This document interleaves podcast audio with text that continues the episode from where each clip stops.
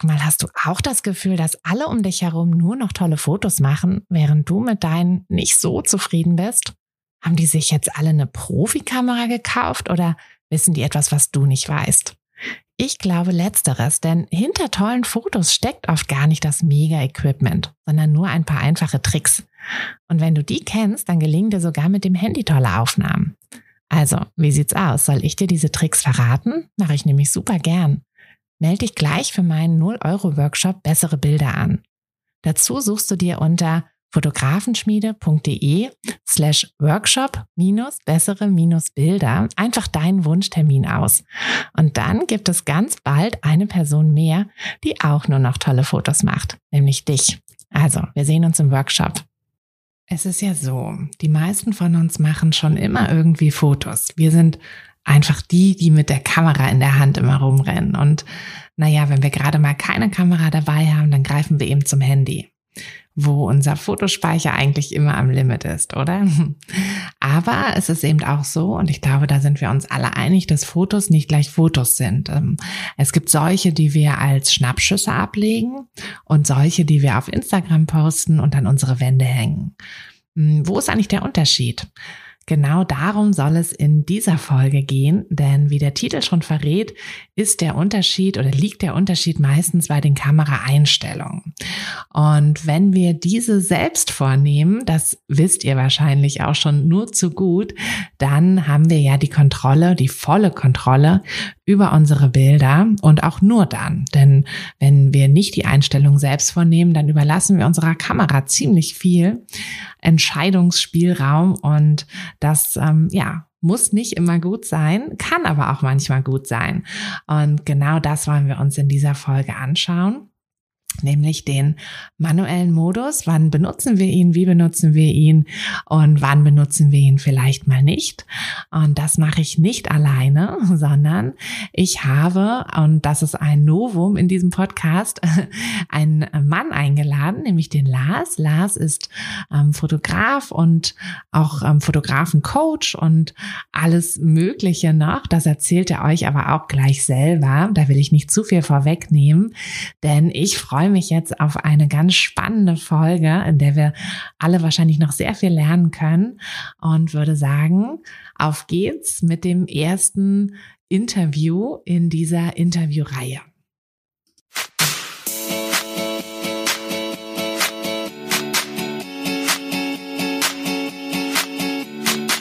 Herzlich willkommen zu einer neuen Folge von Fotografenschmiede der Podcast.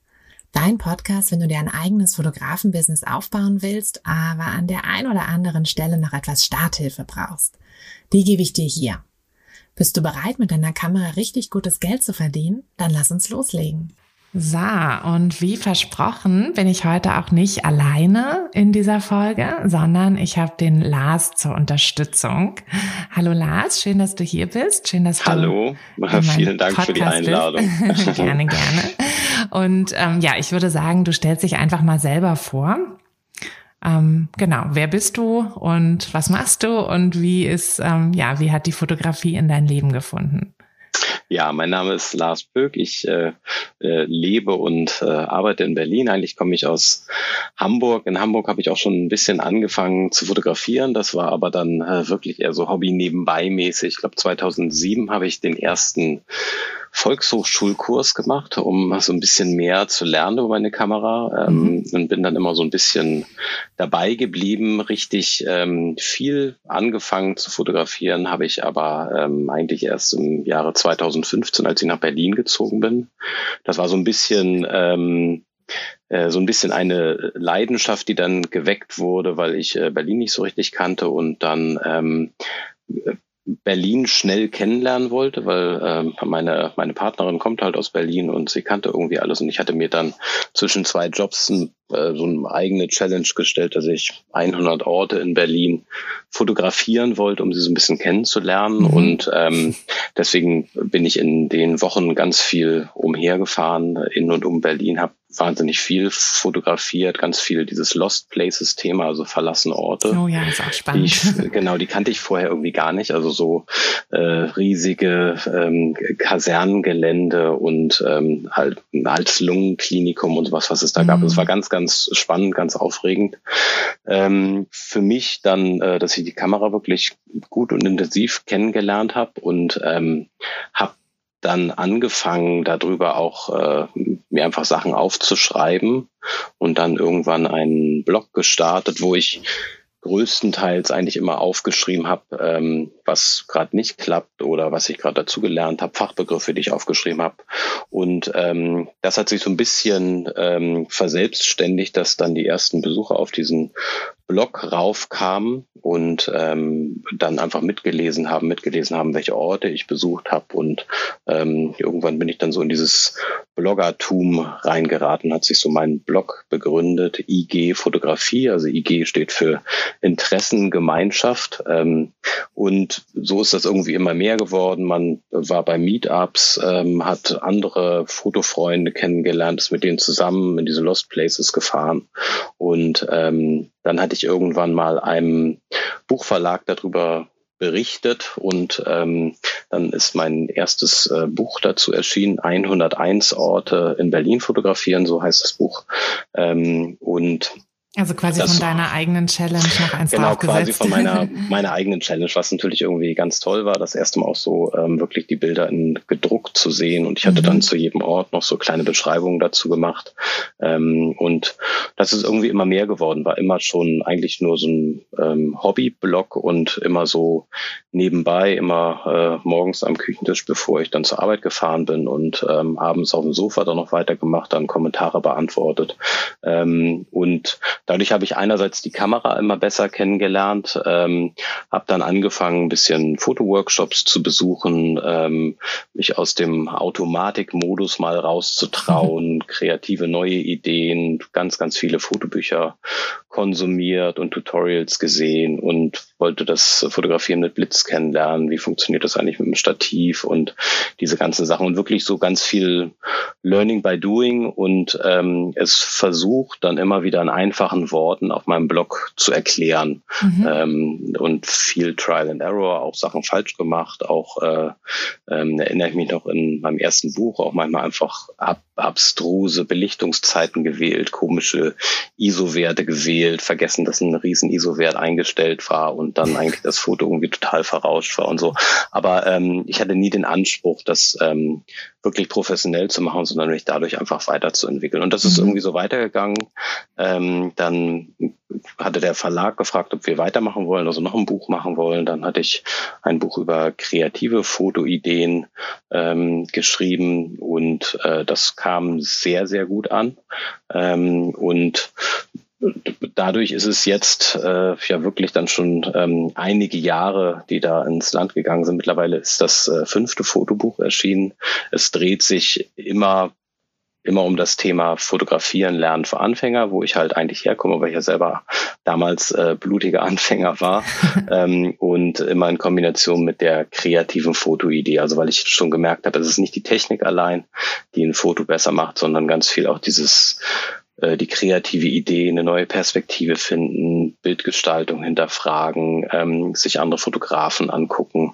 Und ähm, so ist es wirklich sehr autodidaktisch gewachsen seit meinem ersten Volkshochschulkurs eigentlich. Und ähm, mittlerweile spielt der ähm, Fotoblog eine äh, sehr große Rolle bei mir. Ähm, ich habe mich jetzt äh, selbstständig gemacht Anfang diesen Jahres. Ähm, auch äh, da warst du ja auch nicht ganz äh, unschuldig mit deinem äh, mit deiner Fotografenschmiede, was mich halt auch nochmal ähm, motiviert hat, auch viel in diese Community mich austauschen mit anderen Fotografen. Wie wagen die so, mhm. wie gehen die so vor? Ähm, Genau, und dadurch ist jetzt so ein ganz buntes Konstrukt gewachsen. Aus einerseits äh, Fotoblogger, ähm, dann ähm, habe ich so als fotografische Leidenschaft oder ähm, Weg, den ich am liebsten eigentlich fotografiere, ähm, das Charakterporträt, so Editorial Headshots, Business-Porträts mhm. und mich so ein bisschen in diesem Bereich eingefunden, weil ich es immer nebenbei gemacht habe, eigentlich nebenbei zu meinem Job und ich eigentlich aus dem klassischen Werbekaufmann-Marketing-Bereich komme ähm, und deswegen auch sehr viel mit ähm, jungen Gründerteams, Startups und sowas zu tun hat und da angefangen habe, immer mal Leute zu fotografieren. Ähm, die Fotos wurden dann mal veröffentlicht und sowas alles und ähm, deswegen ist es mittlerweile ein schönes Konstrukt aus einerseits äh, Fotobuchautor, ähm, dann Businessfotografie, was ich jetzt sehr intensiv angefangen habe und ähm, dem äh, Buchschreiben beziehungsweise den ganzen Bereich online bringen und auch mittlerweile als Online-Kurs anzubieten. Das mhm. Online-Kursthema ist relativ frisch bei mir, ähm, auch nicht äh, ganz unschuldig daran, der die ganze Lockdown-Phase, die uns jetzt ja die letzten Jahre schon begleitet, ja. weil ich ähm, einfach merke, so dieses Live-Workshops mit Menschen, das ist halt manchmal schwierig gewesen, mhm. weil man nicht wusste, wie die Kontaktbeschränkungen sind. Und dann habe ich angefangen, viele von meinen Buchinhalten als Online-Kurs zu machen. Genau, das ist jetzt so mein äh, bunter Flickenteppich mhm. an Fotoleidenschaften, den ich gerade mache. ja, spannend. Das heißt, du, du bist selber quasi vom Hobby so ein bisschen in die Professionalität reingerutscht, kann man etwas sagen. Ne? Und hast genau. aber immer auch gleichzeitig schon deine, ja, deine Leser und ähm, mitgenommen. Also ich habe genau, ich habe immer die äh, das versucht sehr mit einfachen Worten zu erklären, weil mhm. ich so auch selber dann ähm, immer versucht habe, die Sachen äh, zu verstehen und äh, zu hinterfragen. Habe ich jedes Mal, wenn ich ein neues Buch rausbringe, denke ich auch immer, das ist irgendwie, das ist ja nix und äh, das ist ja irgendwie nicht gut und sowas alles und mich dann natürlich immer freue, wenn die ersten Feedbacks und Rezensionen kommen, dass äh, ich es geschafft habe, was sehr komplex ist, mit einfachen Worten zu ähm, beschreiben oder dass es sich so anfühlt, als wenn ich neben ihnen sitzen würde und es ihnen direkt erklären würde und dann weiß ich, okay, vielleicht ist es mir jetzt doch ganz gut gelungen, ähm, den Leuten äh, das Thema Fotografie näher zu bringen. Also mittlerweile glaube ich, mhm. das äh, geht mir vielleicht dann doch ganz gut von der Hand. Musst du nicht mehr so sehr an deinem Mindset arbeiten, genau, sondern genau. langsam ist, es, genau. ist, die, ist das Selbstbewusstsein angekommen. Sehr schön. Ja. Ähm, unser Thema heute soll ja auch ähm, sich so ein bisschen an die ja, ich will jetzt nicht sagen an die Anfänger richten, weil ich glaube, dass also ähm, so eine Technik und so, das ist, glaube ich, was, wo wir immer irgendwie lernen sollten und auch immer uns weiterentwickeln sollten, ähm, egal wie lange wir schon fotografieren. Und ich würde auch irgendwie sagen, ich weiß nicht, ob du das auch so siehst, ähm, dass man auch tatsächlich nie so richtig auslernt. Also dass egal, ähm, wann man sich wieder mal so ein bisschen intensiver mit der Technik auch so ähm, beschäftigt, hat man immer das Gefühl so, ach guck mal, da ist ja doch noch mal irgendwie was, was ich, was ich noch nicht so wusste oder wo mhm. ich jetzt ähm, vielleicht irgendwie Sachen auch ähm, gar nicht so optimal gemacht habe oder so. Ja, das, das merke ich selber immer wieder. Also, dass ich mhm. auch ähm, viel auch an Workshops besuche, ähm, die Sachen, äh, desto mehr du dann eigentlich immer dazu lernst, desto mehr hinterfragst du dann immer die mhm. Sachen, warum du sie vorher eigentlich so gemacht hast nicht immer, manchmal ist es nicht immer gut, glaube ich. Also weil ich glaube, manchmal ist man da unbedarfter früher rangegangen, ähm, hat auch vielleicht unbedarfter anderen Leuten die Fotos gezeigt. Jetzt ist man immer, ist schnell sehr kritisch den Sachen gegenüber so. Mhm. Ähm, aber trotzdem merke ich, es ist wirklich wahnsinnig viel, was, ähm, was immer noch zu lernen ist, was auch total Spaß macht, das immer noch mhm. dazu zu lernen. Das und auch, auch, von ja. Großen abzugucken und zu fragen und offen zu sein und sowas. Und mhm. ähm, aber auch von Anfängern merke ich, ähm, von denen kann ich halt auch sehr viel lernen. Also warum mhm. die gewisse Dinge vielleicht nicht verstehen oder warum die manchmal Bilder zeigen ähm, und sagen hier, guck mal, wie findest du das? Und dann manchmal auch zu hinterfragen, was hast du da eigentlich fotografiert und dadurch dann einfach äh, auf ganz neue ähm, Sachen zu kommen oder zu merken, was vielleicht viel zu komplex ist oder was irgendwie falsch erklärt wurde bisher.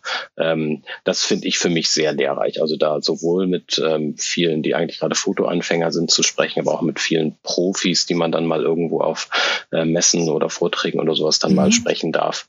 Da merke ich von beiden Seiten kann ich wahnsinnig viel so mitnehmen. Mm, das stimmt, das stimmt, ja. Und ja, und ich hoffe natürlich, oder wir hoffen ja auch, ne, dass unsere Zuhörer heute auch ein bisschen was mitnehmen können von dieser mhm. Folge. Denn ähm, ja, wir wollen uns ja mit dem manuellen Modus nochmal so ein bisschen beschäftigen. Mm, und ähm, ja, ich weiß nicht, ich sehe auf Instagram immer diesen ähm, Reels-Trend, äh, da bist du bestimmt auch schon drüber gestolpert, wo dann immer so, hey, deine Kamera macht ja tolle Fotos und dann, ja, es ist ja gar nicht meine Kamera, sondern ich bin das, die tolle Fotos macht. Ähm, ich weiß nicht, wollen wir auf den Zug mit aufspringen oder ähm, wollen wir da auch mal noch eine Lanze für die Kamera brechen, denn ich meine, da entwickelt sich die Technik ja auch immer weiter und ähm, es gibt ja auch nicht umsonst äh, die ganzen Automatik- und Halbautomatik-Modi. Ähm, genau, und vielleicht können wir da ja auch mal so ein bisschen sagen, hey, manchmal macht die Kamera wirklich gute Fotos. Äh, hier hat, hatte auch die Mirjam eine Frage gestellt, nämlich was wir von Halbautomatik halten. Vielleicht fängst du einfach mal damit an, deine Erfahrung zu ja, Halbautomatik, Automatik also Kameras ich, zu teilen. Ähm, also die Kamera macht auch schon ein bisschen was, das muss ich sagen. Ähm, ich, ich, eigentlich schreibe ich immer darüber, ähm, dass, äh, dass man sich gut überlegen soll, bevor man sich eine neue Kamera kauft. Aber im letzten Jahr habe ich mir zwei neue Kameras gekauft, von daher ich bin auch nicht ganz frei davon. Welche hast du dir gekauft? Das äh, jetzt habe ich gerade die letzte ist jetzt die äh, Canon R6, die ich gekauft mhm. habe. Ähm, und ich äh, also ich habe für mich einfach beschlossen, ähm, ich möchte dann eine Kamera anschaffen, wenn ich wirklich auch ähm, merke, was diese Kamera für mich vielleicht besser macht. Ähm, da war es einfach so, dass ich hatte vorher mit einer äh, digitalen Spiegelreflexkamera fotografiert, ähm, also mit der 6D Mark II. Und da merkte ich einfach, ich komme mit diesem, ähm, äh, mit dem Fokuspunkt komme ich einfach gar nicht bis an den Rand weil mhm. ähm, das ließ sich bei der ähm, bei der Spiegelreflexkamera nicht einstellen. Deswegen habe ich jetzt auf die R6 gewechselt, weil ganz oft, wenn ich Hochkant-Porträts mache, das ging halt nicht. Und auch der ISO-Bereich, ähm, der fing dann an zu rauschen. Gerade jetzt auch motiviert durch deinen Kurs, ich auch angefangen habe, erste Hochzeiten zu fotografieren. Du hast manchmal miserable Bildverhältnisse, kannst du mal nicht blitzen mhm. drin. Ähm, jetzt kann ich viel unproblematischer in hohe ISO-Werte reingehen. Natürlich mache ich auch ganz viel selbst an dem Foto. Trotzdem, die Kamera hat auch schon einen gewissen Anteil und auch mhm. ähm, zu diesem halbautomatischen ähm, Programm ähm, auch ich habe dann manchmal, dass ich dann einfach in den ähm, Halbautomatikmodus dann reinwechsel. Also wenn ich einfach dann irgendwie plötzlich dann entweder in die Zeitautomatik oder in die Blendenautomatik dann reinschalte, dann hat das auch schon seinen Grund, dass ich dann entweder bei Streetfotografie ähm, sehr schnell sein will oder dass ich dann einfach mir nur die alles mit Offenblende fotografieren will, aber mir keine Gedanken über die Zeiteinstellung machen will, weil ich das dann gerade bei so einer Event oder Hochzeitsfeier, ähm, wenn ich da alles mit manuellen Modus reindrehen würde, dann würde ich manchmal ähm, viele Sachen verpassen. Also mhm. ähm, als ich meine erste Hochzeit fotografiert habe und dann kommen zuerst die Ringe, dann kommt der Kuss, dann äh, die Standesbeamten, dann äh, dürfen die sich nochmal in den Arm nehmen, dann ist schon wieder Abgang. Und wenn ich das alles im manuellen Modus, da hätte ich, äh, glaube ich, große Probleme. Natürlich würde ich dann irgendwie vielleicht eine gewisse Voreinstellung dann einfach immer variieren, so, aber da fällt es mir manchmal einfacher, wenn ich einfach dann ähm, äh, eine Moderator oder eine offene Blende einstelle und dann einfach ganz schnell bin. Mhm. Ähm, von daher, ich äh, bin jetzt äh, weit entfernt davon zu sagen, dass eine halbautomatische äh, dann irgendwie jetzt hinderlich ist oder was. Mm, nee, ich denke, das nimmt auch den Druck so ein bisschen, ne? So für viele, die jetzt sich vielleicht noch nicht so sicher auch im manuellen Modus fühlen oder so wie du sagst, dass man manchmal einfach zu langsam dann ist, mhm. dass man da einfach äh, auch weiß, okay, ich kann mir von meiner Kamera helfen lassen und gerade eben auch in der Halbautomatik. Also ich denke, so im ganz Automatikmodus ist es oft schwierig, also außer jetzt vielleicht so beim Sport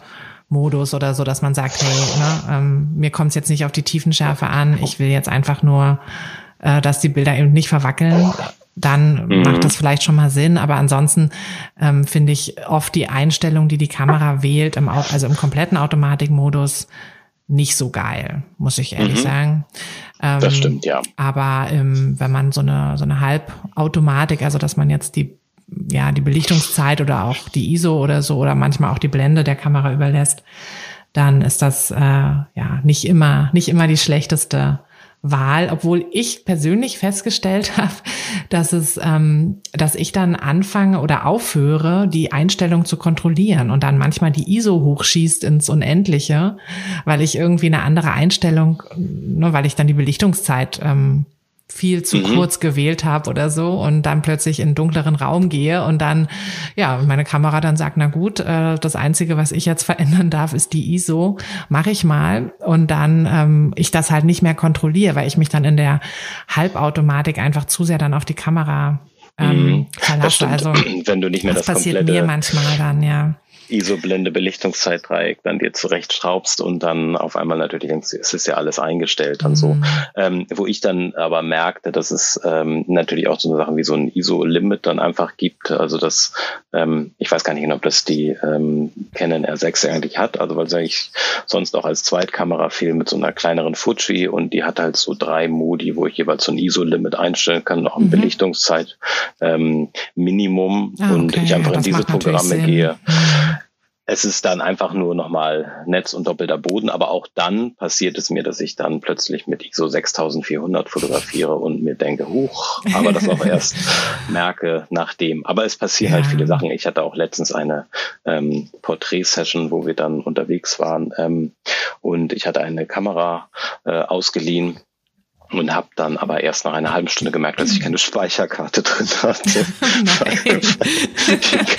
weil die Kamera hat die das, das nicht, an, an, Nein, die hat mir das nicht angezeigt, Ach, weil die zwei verrückt. Kartenslots hatte ja. und ähm, dann auch noch einen internen Speicher und ja, es passieren wirklich manchmal oh, absurde Dinge. Aber ähm, es war nicht schlimm, es war erst so eine Vorsession, von daher wir haben dann irgendwie alles aufklären können und das war dann auch okay. Aber es ist trotzdem ähm, zu sehr auf die Automatik sollte man sich in der Tat nicht verlassen. Das stimmt. Deshalb ist es ja gut, dass wir als, ähm, als Hauptthema quasi für diese Folge ja haben, wie man im manuellen Modus gut arbeitet, denn wie wir jetzt beide festgestellt haben, selbst wenn man in der Halbautomatik ist, sollte man zumindest wissen, was die Einstellungen, also die großen Einstellungen, ne, Blende, Belichtungszeit, ISO, mhm. was die eigentlich so machen und ähm, was die vielleicht auch nicht machen sollten. Also so wie du dann sagst, ne, äh, bist dann plötzlich bei einer 6000er ISO, ähm, was mir halt auch manchmal passiert, oder die Belichtungszeit ist dann bei ein ein Fünftel oder so und ähm, mhm. was ja auch nicht passieren sollte. Ähm, aber das sind ja alles Sachen, die muss man ja auch erstmal lernen, also muss man ja erstmal wissen, ähm, was eigentlich die Einstellungen machen und wie die, ähm, ja, wie die sich halt auf die Bilder auswirken, damit ich da dann auch sagen kann, hey, ähm, Kamera, da musst du doch noch mal, äh, muss ich doch noch mal selber dann irgendwie tätig werden und selber eine Einstellung vornehmen. Mhm. Deshalb lass doch mal im, ja, im Schweinsgalopp quasi durch den manuellen Modus durchgehen. Ähm, ja, ja also ich, ich merke, am Anfang war es für mich einfach, ich glaube, dieses, ähm, diese Panik, die ich hatte, wenn ich das erste Mal, das, ich habe damals mit der ähm, Canon 550D angefangen ähm, vor einem großen Urlaub und da war es für mich einfach absolutes Kauderwelsch, was da hinten drauf stand. Also dass ich auch nicht genau, weil ich auch dann zu faul war, irgendwie natürlich durchzulesen, was die einzelnen Rädchen machen und dann drehst mm. du hier und plötzlich verändert sich der 4.55 und irgendwie dann springt er plötzlich, dann dreht sich der andere mit und ähm, also für mich war es erstmal ähm, das Wichtigste, glaube ich, einfach erstmal diese drei ISO-Blende und Belichtungszeit so zu verstehen. Ähm, das merke ich ja, ist auch auf meinem Blog total oft gesucht, wie mache ich unscharfe Hintergründe oder so. Mhm. Ähm, deswegen äh, fange ich in meinen Kursen eigentlich immer erstmal mit der Blende an, dass die erstmal verstehen, was ist dann eigentlich die Offenblende, also wenn der Wert dann eigentlich am kleinsten ist, also je nach Objektiv, wenn man dann 1,8 oder 2 oder sowas hat und dann mhm. eigentlich diese Lamellen so ganz weit auseinander gehen. Man sieht das ja irgendwie bei den ähm, modernen Kameras gar nicht mehr so richtig, sonst hat man immer, dass man das auch so schön sehen kann. Das stimmt, ähm, ja. aber dass man es auch immer mit den Augen eigentlich vergleichen kann, wenn mhm. dann ähm, die Iris so ganz weit geöffnet ist und ganz viel Licht dann irgendwie reinkommt. Und ähm, das, und dafür natürlich eigentlich auch diese Automatik oder diese halbautomatischen Modi dann irgendwie total gut sind, um damit erstmal klarzukommen. Also wenn man dass man sich erstmal nur auf eine Sache konzentrieren genau, muss. Genau, dass man sich ne? erstmal nur auf eine mhm. Sache konzentrieren muss und erstmal aber auch schon die ersten Erfolgserlebnisse hat. Also wenn mhm. man seine Kamera dann auf AV oder A, fotografierst du mit Canon oder mit welchem System? Ähm, Sony, aber Sony. Okay, genau. gut, weil ich immer das äh, nicht genau weiß, wie es auf den mhm, äh, bei Nikon dann eigentlich unterschiedlich. Heißt. Ja. genau, also Zeitautomatik AV mhm. und A ähm, und das einfach erstmal dann die Blendengröße damit einstellen, die ähm, Blende weit geöffnet. Man hat ähm, eigentlich nur einen ganz kleinen Bildausschnitt, der scharf ist, ähm, hat ganz viel Unschärfe, dieses Bouquet hinten drin, das ist so ähm, ganz schöne Form dann eigentlich im Hintergrund macht. Oder die Blende ganz weit schließen, dann ist es ein ganz äh, hoher Blendenwert, was ja auch immer total chaotisch war am Anfang mit dieses ähm, äh, äh, eine große Blende, aber ein ganz mhm, kleiner Wert dann, der irgendwie da steht. Ähm, und ich finde, wenn man das dann erstmal, dieses kleine Erfolgserlebnis hat, dass man mit der Blende erstmal spielen kann, erstmal das erste Porträt dann irgendwie fotografieren kann, das finde ich dann eigentlich ganz spannend. Mhm. Und ähm, ja, und dann als zweiter Wert die Belichtungszeit, ähm, wo man, glaube ich, auch erstmal verstehen muss, warum brauche ich eigentlich verschiedene Belichtungszeiten. Erstmal natürlich, um nicht zu verwackeln, ähm, dass man dann, äh, das sind ja auch alles so absurde Zeiten, dass du dann irgendwie denkst, okay, ne, was ist denn eine fünfzigstel Sekunde, ähm, wenn man irgendwie jetzt vom Sport herkommt, wo dann, glaube ich, eine Zehntelsekunde schneller oder irgendwie sowas dann äh, der Läufer dann vielleicht mal ist, aber eine fünfzigstel Sekunde ist ja gar nicht mehr zu verstehen, wie wenig, wie kurz dieser Zeitraum eigentlich ist, aber das ähm, alles, was dann irgendwie äh, länger ist als eine fünfzigstel Sekunde, ist dann ähm, äh, äh, das verwackelt ist dann, dann in der verwack Hand. Ne? Genau, verwackelt Mhm. dann in der Hand. Also mit dieser ähm, gibt's dann noch diese Kehrwert-Regel, ähm, die ich dann auch irgendwann ähm, glücklicherweise dann mal verstanden und gelernt habe. ähm, können wir gleich auch noch mal was zu sagen. Aber ähm, erstmal diese Belichtungszeit. Also äh, will ich, ähm, dass meine Bilder ähm, ganz äh, lange belichten und damit vielleicht dann so ein Wasser ganz seidig machen oder die ähm, Lichtstreifen der Autos irgendwie ähm, ganz toll aussehen lassen, so dass man diese ähm, roten und diese gelben Streifen dann hat. Oder warum möchte ich eigentlich ganz kurz belichten, wenn ich äh, vielleicht einen Eisvogel fotografieren will mit dem Flügelschlag oder ähm, die Wasserspritzer ähm, einfrieren lassen will beim Brunnen oder solche Sachen. Das finde ich Oder immer einfach so. ein Kind, was auf einen zurennt. Ne? Das stimmt, genau. Dass Wobei man mir da das nach wie genau, wobei es mir nach wie vor nicht gelingt, meine äh, Kinder zu fotografieren. Wirklich nicht? Nee, nee, also natürlich schon. Hm. Natürlich schon, aber ich merke, das sind die, äh, das sind irgendwie die äh, schwierigsten Motive, die ich so habe. Ja. Ähm, wahrscheinlich, weil sie dann auch immer wenig Respekt haben vor mir, wenn ich ein Foto machen will. Alle, Ich, alle ich finde es unmöglich, ein, Familienporträt hinzubekommen, wo wir alle, äh, also so, ne, so mit Selbstauslöser, wo wir alle in die Kamera schauen. ähm, Und das habe ich jetzt gerade zu Weihnachten wieder gemerkt. Das ist Mhm. einfach völlig unmöglich. Das ist immer sehr herausfordernd, das stimmt. Absolut, ja. Äh, Genau, aber wobei ich äh, schon, ähm, es sind meine Hauptmotive eigentlich natürlich Mhm. irgendwie uns, unsere beiden Kinder und die auch so daran gewöhnt sind, dass wenn wir oben Lego spielen oder draußen spazieren gehen oder was, dass ich eigentlich permanent fotografiere, aber meistens in der Tat mit, ähm, mit dem Smartphone fotografiere, weil das ist einfach ähm, Hat man am halt dabei, ne? unproblematischsten, genau, Mhm. das hat man dabei. Genau, aber dann nochmal um dieses äh, mit äh, ähm, die Belichtungszeit ist einfach für Mhm. mich noch total wichtig gewesen, das irgendwie dann ähm, nochmal zu verstehen, ähm, warum man eigentlich kurze oder ähm, lange Belichtungszeiten dann irgendwie auswählt. Und ähm, dann als letztes, was ich immer total ähm, abstrakt fand, ist irgendwie dieser ISO-Wert, ähm, weil ich auch Mhm. Glaube ich, nicht wie du mit Analogfotografie angefangen habe, sondern eigentlich gleich in der Digitalfotografie gelandet bin. Deswegen eigentlich nie wirklich mit diesen ASA-Werten, glaube ich, hießen die ja, dann da zu tun hatte ähm, von den äh, von den analogen Filmen. Ähm, aber für mich das irgendwann einfach ganz verständlich fand, dass ähm, dieser ISO-Wert einfach so eine ähm, so eine Grundspannung auf den Sensor raufbringt. Und desto höher diese Spannung ist, desto höher ist dann auch dieser ISO-Wert. Und deswegen kann halt so ein Bild auch verrauschen, ähm, insbesondere wenn es dann ähm, dunkel ist und gerade in diesen Blautönen oder was plötzlich so ganz komische Flecken dann Mm, irgendwie ja, ja. reinkommen. Ähm, ist aber auch alles so ein bisschen Learning by Doing gewesen bei mir, wo ich am Anfang Ja, aber das merkte, stimmt, die, die ISO ist tatsächlich immer, also ich versuche das immer mit so einem Sonnenbrand zu vergleichen, dass man, Mhm. manche sind halt empfindlicher, manche Leute, die steck, schickst du irgendwie ein paar Sekunden in die Sonne und zack haben die einen Sonnenbrand und andere sind halt ganz unempfindlich. Und dass man halt äh, aber will, dass es so eine bestimmte Bräune gibt auf der Haut. Und dass man dann dementsprechend eben die empfindlichen oder unempfindlichen Leute rausschicken sollte. Mhm. Aber ja, ich finde das auch super schwierig, ähm, also oder super abstrakt mit mit der ISO. Ähm, aber aber witzig, ich ähm, nehme diese Einstellung auch, also so in der Reihenfolge, in der du sie jetzt erklärt hast, nehme ich sie auch tatsächlich immer vor bei jedem Bild. Wie ist das bei Mhm. dir? Also fängst du auch immer damit an, dir die Blende einzustellen, wenn du jetzt komplett manuell fotografierst oder fängst du mit einer anderen Einstellung an?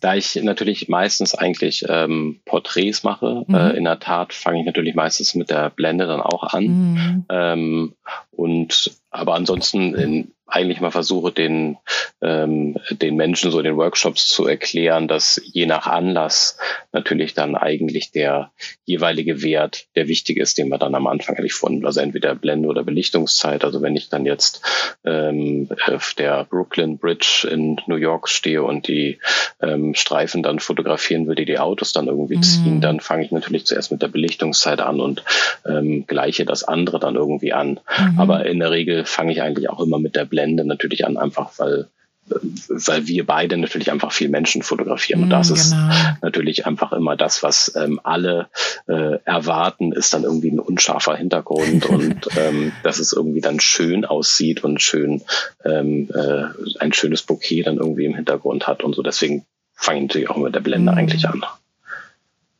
Das stimmt, ja. Das, das ist wirklich immer dieses, ähm, aber das war bei mir tatsächlich auch der Auslöser, dass ich gesagt habe, also mit der Blende, dass ich, ähm, dass ich eine Kamera hatte und dann ein Objektiv, was mal offenblendig war. Also ich glaube, das hatte sogar eine 1,4er Blende. Und mhm. ähm, das war für mich so das erste Mal, dass ich dachte so, boah, ne, also das sind ja jetzt mal ganz andere Fotos. Und so hat das dann bei mir tatsächlich auch angefangen mit der Fotografie. Mhm. Also so richtig, ähm, weil ja vorher im Automatikmodus mit einer 5-6er Blende oder so oder halt eben mit den ganzen Kit-Objektiven ähm, da sind die Fotos halt äh, ungefähr so wie beim Handy, muss man ja doch sagen. Das stimmt, ja, das stimmt. Und dass man natürlich dann auch ähm, gar nicht weiß, was einem eigentlich entgeht ähm, und wo man, wo wir dann wieder bei das bei dem Thema der Kamera dann sind, wenn man einfach mm. denkt, dann muss ich mir halt eine teurere Kamera kaufen. Aber dass ja. ganz viele eigentlich wirklich über das ähm, Objektiv geht. Mm, ähm, total. Ich, also ich fand es dann aber auch ein bisschen ähm, schwierig in den ersten Jahren, als ich dann angefangen habe, ähm, weil du machst ja am Anfang, dass du fast alles irgendwie nur mit Offenblende fotografierst. Ja, wenn du dann übertreibt man dann. Ne, so. Genau, wenn du dann natürlich Menschen fotografierst oder wenn wir wieder zu deinem ähm, Familienfoto an Weihnachten äh, dann irgendwie mhm. kommst und dann, dann ist es ja eigentlich, dann genau, dann ist es eigentlich äh, ganz dunkel da rund um den Weihnachtsbaum und du hast eigentlich ganz tolle Lichtstimmung dann irgendwie, aber öffnest die Blende und dann mhm. ähm, sitzen deine Kinder ein bisschen zu weit vorne äh, oder Arthur ein bisschen weiter hinten und dann ist irgendwie alles dann doch halbwegs unscharf und mhm dann denkt man selbst natürlich erstmal wieder, man ist total trottelig, ähm, weil dann kommt irgendwie mit einer einfachen Kleinbildkamera oder einem Smartphone, alles ist scharf und alles sieht super aus und man selber rudert darum und denkt, mhm. warum kann ich denn keine Gruppenfotos fotografieren mit meiner, ähm, mit meiner Vollformat Hightech-Kamera? Ähm, aber dann natürlich einfach erstmal verstehen muss, dass diese Blende natürlich wirklich, gerade wenn sie weit geöffnet ist, einfach nur so einen ganz geringen Schärfebereich hat. Ähm, das war für mich total schwierig am Anfang, das wirklich so zu variieren. Also dann auch Porträts zu machen, wo ich ähm, das ganze Gesicht scharf habe und weil sonst wenn du jetzt mit einer 1,4er Blende einfach mal hast du die Nasenspitze ist unscharf mhm. oder ähm, bei äh, Brillenträgern finde ich nach wie vor immer herausfordernd, dann hast du das Brillengestell vorne manchmal scharf, aber dann ist die Pupille im Hintergrund schon wieder unscharf, wenn du das so stimmt. weit in die Offenblende gehst. Das ist schon, ähm, muss man schon wirklich sehr, sehr genau dann irgendwie drehen oder den äh, Fokus dann irgendwie manuell einstellen oder so. Das ist, ähm, das ist schon eine Kunst für sich, dann irgendwie genau diesen Schärfebereich manchmal zu erwischen. Hm, das stimmt, das ist echt nicht so einfach. Ich bin da auch sehr, sehr glücklich über den automatischen Augenfokus ähm, meiner Sony, weil ja, weil weil das halt, also ne, das funktioniert natürlich nicht immer, aber gerade so in der Porträt beziehungsweise in der Menschenfotografie ist es dann schon ganz gut, wenn man einfach mal schnell das dichteste Auge findet oder die Kamera das schnell findet. Also da habe ich doch wesentlich weniger Bilder, die ähm, ja, wo der Fokus irgendwo falsch sitzt als, mhm. als noch früher. Also da muss ich doch sagen, dass ähm, genau, das, das hilft mir auch oft. ähm, vielleicht können wir hier auch schon mal noch ein paar von den ähm, Fragen, also weil ich hatte ähm, in der Community mal rumgefragt, ob jemand Fragen an uns beide hat für diese Folge. Und mhm. ähm, genau, da kamen einige Fragen. Und äh, unter anderem hatte ähm, Caro gefragt, wie man eigentlich bei mehreren Personen richtig fokussiert. Und da wir das Thema jetzt gerade angeschnitten haben, können wir da ja mal kurz, ähm, ja, mal kurz ein, eine Antwort geben. Ähm, ich weiß nicht, willst du einfach Also ich habe jetzt ähm, hatte immer die äh, Herausforderung, das ist immer der kleine Panikmoment, wenn man ähm, dann so an Porträt-Sessions so in Startups ist und dann hast du äh, dann natürlich zum Ende nochmal den Wunsch, jetzt müssen wir nochmal irgendwie das ganze Team fotografieren und dann hast du dann plötzlich irgendwie 25 Leute. Mhm. Ähm, und äh, dann wähle ich eigentlich immer eher eine moderate Blende, mhm. gerade wenn ich drin bin, dass ich dann natürlich nochmal gucke, dass irgendwie auch ähm, ich notfalls auch nochmal auf ein Stativ raufgehe. Ähm, aber dann erstmal natürlich gucke, dass irgendwie alle halbwegs auf gleicher Größe sind, äh, äh, nicht auf gleicher Größe, auf gleicher Entfernung ähm, mm. sind, damit ich dann nicht wirklich dann ein paar, die wirklich dann irgendwie nochmal zwei Meter vorstehen, weil dann ähm, fällt es mir nochmal sehr schwer, das wirklich dann gut zu fokussieren.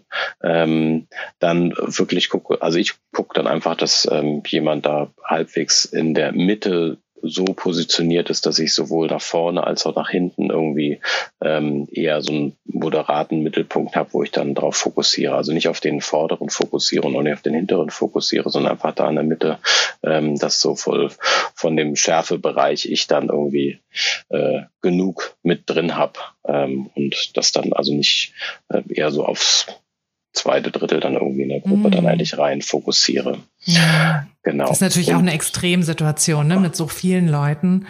Ähm, genau, eine Situation, ja die, genau, eine Situation, die bei mir leider dann äh, mittlerweile immer mehr vorkommt. Durch, ähm, durch dein, durch das, durch, die Business-Fotografie ja. ist das schon eigentlich, dass immer noch ein Gruppenfoto mit dabei ist und ja. ähm, dass ich da am Anfang war es auch nach wie vor einfach eine schnelle Situation, die ich dann irgendwie rumkriegen wollte. ähm, wenn du dann damit natürlich zu Hause merkst, da ist doch irgendwie eine Unschärfe auf der Person, die ein bisschen weiter im Hintergrund sitzt. Mittlerweile mhm. bin ich da sehr akkurat geworden, dass ich viel auch dann nochmal wirklich mit der Lupe tief reingehe und gucke, sind auch wirklich alle scharf und da die Leute ein bisschen durchquälen muss. Mhm. Ähm, und notfalls dann einfach immer nochmal mit der die Blende nochmal irgendwie weiter schließe, ähm, damit ich dann noch mehr im Schärfebereich dann irgendwie drin habe. Wie gehst du denn vor? Also ich habe ja tatsächlich, also mal von den Hochzeitsfotografen, äh, Fotoreportagen äh, abgesehen, wo natürlich auch immer so ein Gruppenfoto dann ist. Ähm, aber meistens sind bei mir die Gruppen ja wesentlich kleiner in der Familienfotografie. Dann hat man, weiß nicht, vielleicht mal so vier, fünf, sechs Leute. Und das ist natürlich ein bisschen einfacher, aber ich gehe ähnlich vor. Also ich versuche auch, dass die alle so ein bisschen zusammen sind, ne? also nicht irgendwie zwei, drei Meter Abstand zwischen den, ähm, zwischen den Leuten ist. Wenn das der Fall ist, dann versuche ich es gar nicht erst, die alle scharf zu kriegen. Dann arbeite ich bewusst mit der Unschärfe. Kann ja auch manchmal schön sein, ne? dass man mhm. irgendwie so die Kinder im Vordergrund scharf hat und die Eltern im Hintergrund unscharf oder andersrum. Ähm, aber wenn ich jetzt ähm, wirklich halt alle scharf haben will, dann fokussiere ich halt einfach auf, also dann versuche ich sie dicht zusammenzustellen und fokussiere dann auf die Person, die mir am nächsten ist, mhm. ähm, damit ich dann quasi die, die, äh, ne, die, die Schärfe nach hinten raus dann hab und nicht die Person vorne dann quasi unscharf ist. Ähm, genau, und natürlich dann eben die Blende, je nachdem allerdings auch, ähm, welche ähm, welche Brennweite ich habe. Ne, das ist ja auch immer das, was man am Anfang gerne mal vergisst, dass ja die Brennweite auch eine Auswirkung darauf hat, wie groß dieser Punkt ist, der scharf ist bei der mhm. Blende. Also wenn ich jetzt einen 35er ähm, eine 35er Brennweite nehme, was ich tatsächlich für die Gruppenbilder meistens mache. Also ich ziehe meistens mit einem 35er und einem 85er Objektiv ähm, los und ja, bei der 35er habe ich ja auch schon, sagen wir mal, von sich aus mehr, ähm, also eine, einen größeren Schärfebereich, mhm. auch wenn ich die Blende aufmache, ähm, als jetzt mit dem 85er. Also das ist ja auch immer eine Sache, die man nicht vergessen darf. Genau, ja, und dann mache ich das im Prinzip so, dass ich, ähm, dass ich auf die vorderen, vorderen Leute dann fokussiere und dann eben gucke, dass die alle möglichst dicht zusammenstehen. Oder wenn es halt nicht geht, also was ja auch manchmal der Fall ist, so wenn ich jetzt sowieso so einen sehr dunklen Raum habe ähm, und dann die Blende einfach nicht weiter zumachen möchte, ne? also wenn ich jetzt irgendwie wenig Licht zur Verfügung habe, dann und die Blende jetzt auf fünf irgendwas machen würde, dann weiß ich ja schon, dass, äh, mhm. dass ich einfach nicht, also da müsste ich blitzen oder irgendwas. Ähm, dann muss ich sagen, dass ich dann äh, bewusst mit der Unschärfe auch einfach spiele. Also so im Standesabend mhm. oder so zum Beispiel, wenn ich halt weiß, okay, ähm, ich muss die Blende auflassen, so weit wie möglich, dann gucke ich halt, dass ich da irgendwie einfach damit spiele. Und das funktioniert eigentlich auch immer ganz gut. Also ja, ja, das stimmt. Das stimmt. Oder auch bei so ein bisschen kreativeren ähm, genau, Familiengruppenbildern, wenn da Bewegung drin ist, das sieht ja auch manchmal super aus. Oder das, das erstaunt die Leute halt noch sehr, weil sie halt nur wirklich dieses klassische Smartphone, alles ist Scharfbild dann irgendwie kennen. Und wenn du da mhm. natürlich noch eine Dynamik drin hast und das Kind genau. ist mit den Armen halb verwackelt, das ist auch okay. Das macht es ja auch sehr, sehr spannend. Ähm, wenn ich natürlich irgendwie dann äh, extra für ein Gruppenfoto eingeladen werde und ähm, das mit äh, Unschärfe abliefere, dann nee, ähm, das ist dann was anderes. muss, ich ja. noch mal, muss ich nochmal irgendwie anreisen. Ja, Wo ich auch nach wie vor so noch nicht so richtig gemerkt habe. Also dieses, ähm, hatte mal gelesen, dass man noch viel nachschärfen kann, irgendwie in Lightroom oder Photoshop. Ähm, mhm. Aber sowas ist mir noch nicht gelungen, nee. das irgendwie dann äh, rauszuholen. Dann ja, da. ich denke, da, da sollte man auch wirklich versuchen, sich nicht zu sehr auf Lightroom oder Photoshop zu verlassen. Genau, ja. Sondern da schon, schon von vornherein. Ähm, ich würde noch die Frage von Izzy hinterher schießen, nämlich wie gut ist der Augen, der Auto-Augen-Fokus? Ähm, in Klammern auch bei mehreren Personen. Ähm, ich hatte ja eben gesagt, dass ich den feier, den Auto-Augen-Fokus. Mhm. Ähm, aber der funktioniert natürlich nicht bei mehreren Personen. Ähm, zumindest nicht so, wie er halt funktionieren soll, weil natürlich kann die Kamera immer nur ein Auge finden und fokussieren und die sucht sich halt automatisch das nächste Auge. Mhm. Und da ist es natürlich, ähm, ja, also wenn dann mehrere Personen drauf sind, dann werden ja nicht alle Augen gefunden, sondern eben nur ein Auge. Und dann muss man eben auf unsere Tipps von, von eben zurückgreifen und die Leute entsprechend ähm, hinstellen. Ja, also ich glaube, da macht es auch eine, eine gute Mischung. Also wenn man ähm, so eine Automatik ist halt schon immer gut, die ähm, halbwegs hinterfragen zu können, was da eigentlich gerade mhm. passiert.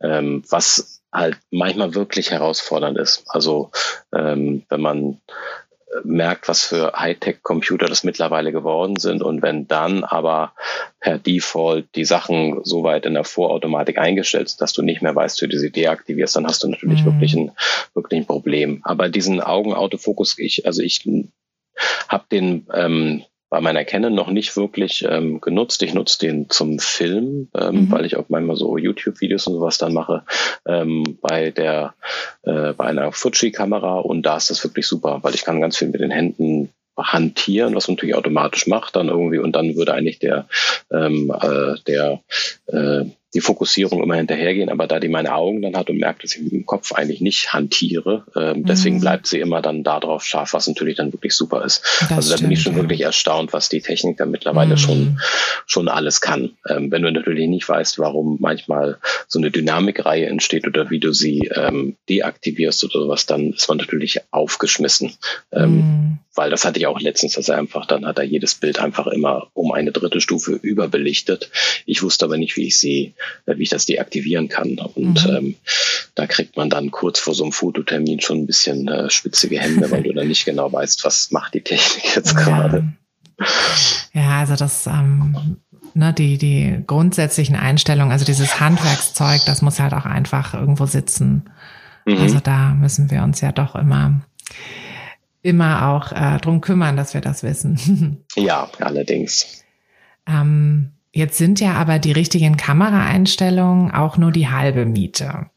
Ähm, also wir haben sie ja jetzt eben so ein bisschen im, im Schnelldurchlauf erklärt. Ähm, ich denke, um da jetzt zu sehr ins Detail zu gehen, ähm, ist das ja auch der falsche Ort.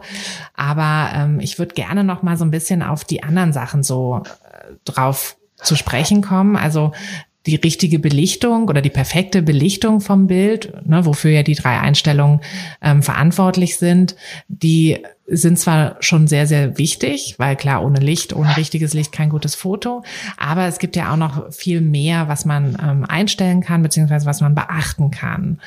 Hm, was würdest du denn noch so empfehlen, oder was empfiehlst du in deinen, auch in deinen Kursen, ähm, gerade so am Anfang, worauf man noch so achten sollte?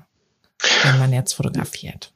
Das erste, was ich ähm, eigentlich immer den den Teilnehmern dann rate, ist, dass sie sich überhaupt erstmal die Gedanken machen, was für ein Hauptmotiv sie eigentlich haben. Mhm. Das fällt vielen schwer, weil sie dann natürlich gerade sehr mit der äh, Technik zu tun haben oder die Kamera überhaupt einzustellen und dann enttäuscht sind, wenn natürlich gewisse Sachen nicht so wirken. Also manchmal dieses wirklich nah rangehen, ähm, was möchte ich eigentlich wirklich fotografieren und guck mal, das ist doch eine super Kirche da hinten und dann mache ich mal ein Foto davon. Du zeigst anderen das Bild, die sehen aber überhaupt gar nicht, was du fotografieren wolltest, ähm, weil du dann einfach nicht nah genug dran warst oder ganz viel Störendes drumherum ist. Also dieses ähm, nah rangehen, ein wirkliches Motiv eigentlich zu haben oder überhaupt erstmal zu sehen und erstmal dieses Sehen lernen, das finde ich irgendwie einen ganz wichtigen Weg. Ähm, eigentlich schon bevor ich anfange mit, ähm, mit der Unschärfe zu spielen, ähm, weil ich, das ist eine ähm, oder so eine Fotografie-Richtung, die ich sehr gerne mag, die man auch einfach mit dem Smartphone machen kann, überhaupt erstmal so ein Motiv zu isolieren und viel durch die Gegend zu gehen, auch durch die Nachbarschaft zu gehen und überhaupt erstmal einen Blick dafür zu entwickeln, weil dann merkst du schon, dass einfach ähm, drei Fenster nebeneinander, ein Treppenaufgang Licht und Schatten, ähm, eine Person, wo du nur die Beine fotografierst, sowas, dass so ein Foto auf einmal wahnsinnig viel an Wirkung aufnehmen kann, ohne dass du überhaupt irgendwas an der Automatik verstehst erstellen musstest. Ähm, mhm. und also der Bildaufbau in, im Prinzip. Ne? Genau, überhaupt erstmal mhm. der Bildaufbau. Und wenn du dann noch in äh, die ersten Schritte der Bildgestaltung, also wie so eine Drittelregel, dass dein Motiv mhm. nicht immer ähm, in der Mitte von deinem äh, Bild liegt oder eine bewusste Symmetrie, für die du dich entscheidest, was natürlich gerade jetzt, wo ich hier viel in Berlin fotografiere, einfach bei ähm, großen Bauten, bei viel Architektur natürlich nochmal ganz toll ist, einfach eine Sache auch wirklich bewusst sehr ins Zentrum zu stellen ähm, einen Blick für Linien zu bekommen. Ähm, also diese ganzen Bildgestaltungssachen, die finde ich wahnsinnig wichtig, um überhaupt erstmal äh, eine Wirkung in dem Bild eigentlich reinzubringen. Auch erstmal zu merken, was sind eigentlich ähm, Linien, was sind Formen, was für eine geometrischen Eigenarten gibt's denn da, so die alle so im Bild stattfinden und auch ein bisschen seine alten Bilder vielleicht mal durchzugucken ähm, und zu merken, was habe ich da eigentlich wirklich gesehen. Da finde mhm. ich das mhm. ganz toll. Ist auch eine tolle Übung jetzt, gerade wenn das Wetter mal zu kalt und zu schlecht ist, um rauszugehen, sich ähm, alte Bilder mal zu nehmen und zu gucken, ähm, kann ich da vielleicht kleine Ausschnitte rausschneiden ähm, und sehe ich da vielleicht nochmal ein Bild im Bild, weil man ja irgendwie so immer sagt, so ein Fotoanfänger hat ganz oft drei oder vier Motive eigentlich im Bild drin, die schon ein eigenes Bild ergeben würden. Mhm. Ähm, das ist in so ein, ähm, ich biete halt auch so einen Kreativfotokurs an, das ist immer so eine dieser Anfangsübungen, dass wir uns ganz viel so alte Bilder nehmen und da einfach ähm, Bilder rausschneiden oder dass Leute sich ein Bild nehmen und einfach drei, vier neue Bilder draus komponieren.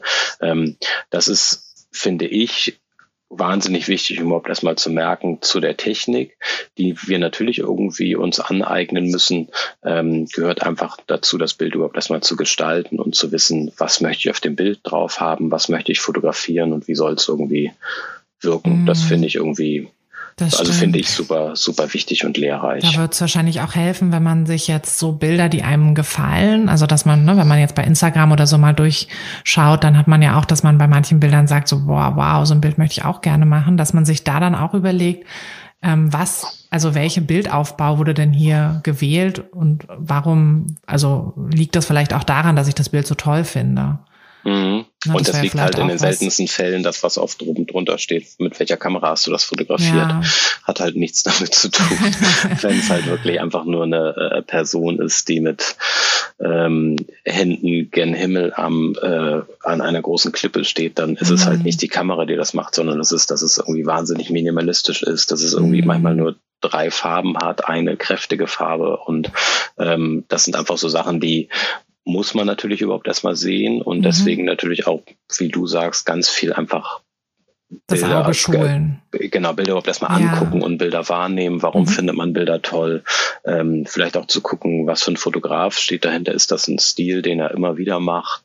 Ähm, warum finde ich das? Warum spricht mich das an? Und ganz oft ja einfach auch ähm, ist es ja auch völlig okay, das einfach selber nochmal nachzufotografieren, das auszuprobieren. Mhm. Also ich viel Fall, einfach also. gelernt habe, einfach durch dieses, ähm, die Fotoidee gefällt mir, das probiere ich auch mal aus und man kann ja eh nie das gleiche Foto kopieren, sondern mhm. einfach immer nur für sich Sachen machen, aber ganz viel einfach Fotos angucken und mhm. zu merken, warum gefällt mir das eigentlich. Ja, das ist ein guter Ansatz.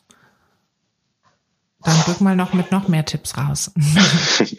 ähm, was ich ähm, ganz spannend fand, ist überhaupt erstmal äh, äh, Licht zu sehen und Licht zu verstehen.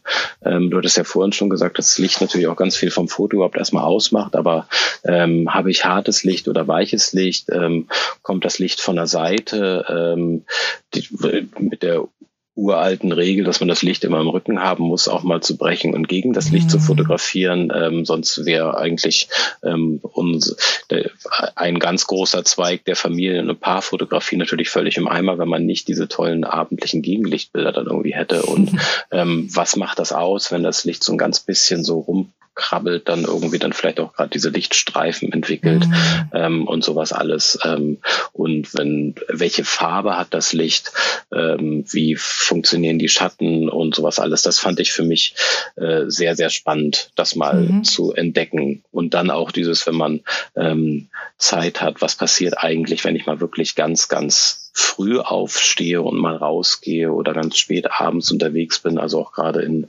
ähm, Berlin merkte ich, also habe ich mir wahnsinnig viele späte Abende und Nächte um die Ohren geschlagen, weil ich dann einfach ähm, zur blauen Stunde losgefahren bin und dann einfach gewartet habe, bis die Sonne dann weg ist und ganz viel fotografiert und dann auch einfach sich die ähm, Situation immer wieder verändern. Man muss aber mhm. auch nicht in einer Stadt wie Berlin wohnen, um das zu machen, sondern einfach auch in seiner Nachbarschaft den gleichen Ort ähm, mal morgens, mittags und abends zu fotografieren und schon merken, wie verändert sich der, dass plötzlich dass die Parkbank, an der du immer vorbeigehst, total mystisch aussieht, wenn du sie in dieser morgendlichen Twilight-Situation mhm. fotografierst. So und das ist ähm, da, also das fand ich ähm, gigantisch, dieses äh, lernen, was Licht dann eigentlich wirklich ausmacht und wie man da mit seiner Kamera noch drauf Einfluss haben kann. Mm, Ganz oft stimmt. auch, dass du das gleiche Licht hast und wenn du drei Meter weiter nach rechts gehst, plötzlich ähm, das Licht äh, direkt in die Kamera kommt oder ein bisschen hinter Baum verschwinden lässt und so. Das ähm, hat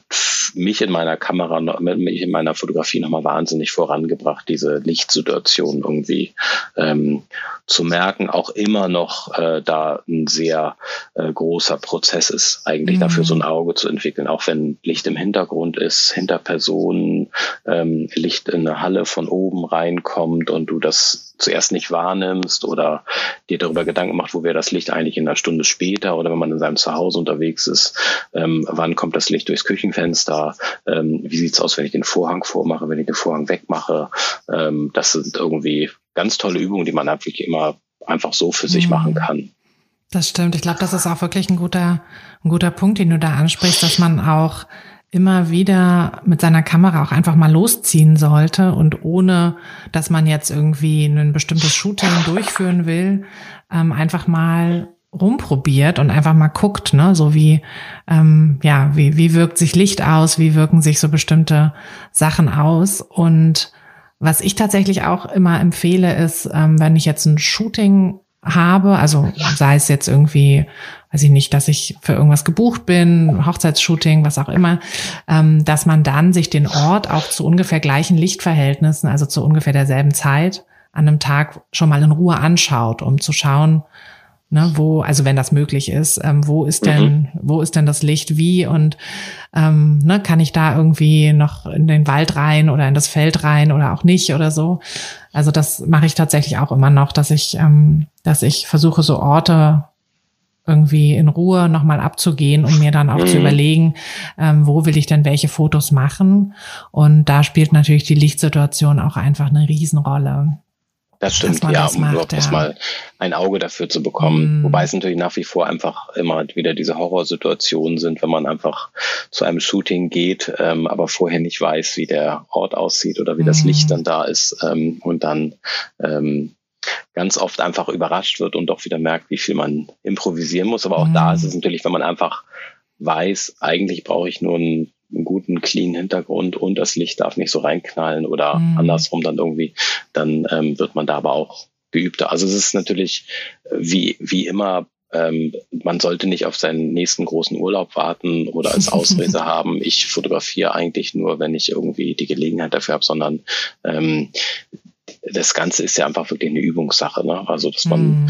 man muss die Kamera lernen, in der Handhabung und wissen, wo die Knöpfe dann irgendwie wirklich liegen, aber auch ähm, Situationen irgendwie kennenlernen, mit offenen Augen durch die Welt gehen und einfach immer und immer wieder ausprobieren. Also und das ist auch egal, ob ich dann irgendwie meine große Spiegelreflexkamera oder das Smartphone irgendwie dabei habe, ähm, das dass ich egal. einfach immer wieder ähm, mich in diese Situation reinbringe und versuche dazu heraus, herauszufordern und ähm, dadurch dann einfach ein immer besseres Auge dann irgendwie kriege. Mhm. Und auch natürlich dann mit der, mit der Kamera immer noch besser dann klarkomme. Genau, ja. ähm, ich würde hier mal noch zwei Fragen mit auf, äh, aufgreifen. Einmal hat Christine gefragt, ähm, ich denke, das können wir fast noch in die Richtung ISO schieben, ähm, wie man denn Grobkörnigkeit vermeidet und scharfe Bilder. Also ich denke, scharf meint sie halt jetzt nicht eben die ähm, Schärfe durch die Belichtungszeit, sondern wahrscheinlich tatsächlich diese klaren Bilder, dass, dass man Grobkörnig, äh, Grobkörnigkeit vermeidet. Mhm. Ähm, genau, also das, also ich würde es jetzt eher in Richtung ISO packen, oder? Ja, also, ja, das würde ich auch in Richtung ISO packen, genau, dass man einfach also, schaut, dass man es so gering wie möglich dann irgendwie hält. Wobei natürlich auch die neuen Kameras, also wenn man tagsüber, glaube ich, nicht zu ängstlich äh, sein sollte, wenn man jetzt einen dort zu hohen ISO-Wert hat, weil man es ja draußen dann wirklich nicht sieht, aber einfach, wenn man mhm. dann drin irgendwie fotografiert, das wird einfach schon eine ganz schöne äh, Waschküche, das Foto, wenn man jetzt in Fall. ISO 3600 drin fotografiert, dann Genau, also mein Tipp, äh, Christine, ist dann auch nochmal dass man äh, oder dass du halt auch schaust, wie hoch deine Kamera überhaupt gehen kann, weil das ja auch unterschiedlich ist von ähm, von der Sensorgröße, also ob du jetzt eine ähm, Vollformatkamera hast oder halt eine mit einem Crop Faktor und also ich erinnere mich an meine früheren Kameras, da war bei ISO 800 schon Schluss. Mhm. Ähm, danach hat es angefangen zu rauschen und ähm, mittlerweile kann ich halt ein bisschen höher gehen, aber dass man da einfach rausfindet, so als allererstes Mal, wie hoch geht meine Kamera überhaupt und ab wann fängt es an zu rauschen und dass man dann eben nicht höher geht, ähm, um dieses Rauschen zu vermeiden und dann eben eher schaut, kann ich vielleicht an den anderen Einstellungen, kann ich vielleicht die Belichtungszeit ein bisschen länger machen, dass meine Kamera einfach mehr Zeit hat, das vorhandene Licht irgendwie einzufangen oder kann ich die Blende vielleicht auch noch ein bisschen weiter aufmachen oder muss ich halt äh, eventuell den Standort wechseln, dass mhm. ich, ähm, ne, dass ich halt, wenn ich jetzt drinnen Bilder mache, dass ich zum Fenster oder ähm, genau. Was auch tatsächlich ähm, oft vergessen wird, ist, ähm, wenn ich das Fenster im Rücken habe bei einer Person, dass die Kamera dann, also dass ich dann wirklich gucke, dass ich äh, ähm, die Belichtung auf die ähm, auf die Gesichter einstelle und nicht so einen Gesamteindruck quasi an Licht. Ne? Dann, also oft hat man ja, dass man das dann so ähm, beim Foto dann äh, schaut so auf die Kamera, ach, das sieht doch alles okay aus, die Belichtung ist da irgendwo bei, also die, diese Lichtwaage ist da irgendwo bei null und dann später sieht man, hm, ähm, das ist vielleicht äh, bei null gewesen, aber die Gesichter sind komplett dunkel. Mhm. Und dass man da einfach auch so ein bisschen ähm, so dran denkt, dass, äh, dass man da entweder selber dann nachjustiert und der Kamera sagt, hier, mir ist nur wichtig, dass das Gesicht äh, ordentlich hell ist und nicht, dass der Hintergrund ordentlich hell ist. Oder dass man eben dann sagt zu den Leuten, wenn es irgendwie geht, dreh dich doch mal um, hab doch mal mhm. das Fenster vorne und nicht hinten. Ähm, ja, dass man da einfach so ein bisschen drauf achtet. Ja, ist natürlich dann nochmal ein Punkt mehr, den man einstellen muss, welche ja, ähm, Messung man jetzt äh, vornimmt oder dann vielleicht vergisst, wenn man dann irgendwie in einer Spotmessung gelandet ist mhm. und das wieder zurück zu schrauben, so. Aber ähm, gerade mit dieser Lichtwaage, die du erwähnt hattest, das ist natürlich auch noch was, wenn man die, wenn man sich da ein bisschen mehr mit beschäftigt oder auch mit dem überhaupt mit dem bewussten Über- oder Unterbelichten mhm. von Bildern. Ähm, da glaube ich, das war für mich so ein Aha-Erlebnis, glaube ich, hatte ich mal ein Tutorial gesehen von also einem der Begründer dieser Online-Foto-Workshops, äh, Scott Kelby. Mhm. Ähm, ich weiß nicht, ob du den kennst, er hat ja auch so ganz viele Bücher geschrieben und sowas. Und er hatte so ein Foto ähm, fotografiert von, ähm, ich glaube, eine Nonne im Vatikan, die gebetet hatte und die hatte er, glaube ich, auch wirklich eher so spotmessungsmäßig und dann hat er auch wirklich nur sie, ähm, sie hell und der ganze, äh, der restliche Vatikan war halt irgendwie wirklich nur noch so im Halbschatten zu erkennen, was mhm. mich wahnsinnig beeindruckt hat, ähm, was aber dann eigentlich auch auch nichts anderes zu, zu tun hatte, dass er wahrscheinlich einfach irgendwie zwei Stufen unterbelichtet hat. Mhm. Ähm, und das das erste Mal zu machen ähm, oder auch zu merken, was passiert, wenn man eigentlich ein Porträt völlig überbelichtet, also dass man bewusst irgendwie ein oder zwei Blendenstufen diese Lichtwaage nach ähm, rechts dann irgendwie schiebt, das mhm. ist, das fand ich irgendwie so ähm, auch gigantische Sachen, die man plötzlich in diesem, ähm, man braucht ja gar nicht nur den manuellen Modus dafür, man kann es ja auch in der ähm, halbautomatische hm, Programme dann stimmt, irgendwie ja. machen. Ähm, aber das sind ganz tolle Bildwirkungen, die man dann plötzlich hat, wäre ja das Gleiche, wenn du dann ja auch irgendwie dann merkst, okay, die eine Person soll eigentlich hell sein und deswegen der Rest des Raumes dann ähm, äh, den Rest des Raumes messe ich dann irgendwie nicht mit. Mhm. Ähm, dass man selber eigentlich ähm, der bestimmende Part ist, wie man eigentlich gerade belichten möchte. Also möchte ich irgendwie das Ganze irgendwie heller haben oder dunkler haben ähm, und nicht der Automatik es überlassen, dass man irgendwie alles in einem Einheitsbelichtungsbrei hat. Das fand mhm. ich, ein, äh, das hat meine Fotografie nochmal ganz doll nach vorne gebracht, irgendwie dieses mhm. bewusste Überbelichten, weil es natürlich eine Mischung aus der Unschärfe, die du hast, aber dass es auch noch so in so einem weißen Etwas irgendwie ähm, verschwindet und die Person, mhm. die du dann aber hast, wirklich ähm, scharf und richtig belichtet ist. Das fand ich eine ganz tolle Wirkung. Mhm. Ähm, hat aber auch ein bisschen gedauert, bis ich da überhaupt erst ähm, ist nicht so ganz einfach, ja. aber wer sich jetzt damit, also wenn ähm, bei den Zuhörern, wer sich jetzt damit noch ein bisschen ähm, mehr auseinandersetzen möchte. Also da geht's um diese Messfelder. Das wird oft so ein bisschen, ähm, ja, so ein bisschen verwechselt, Messfelder und Fokus.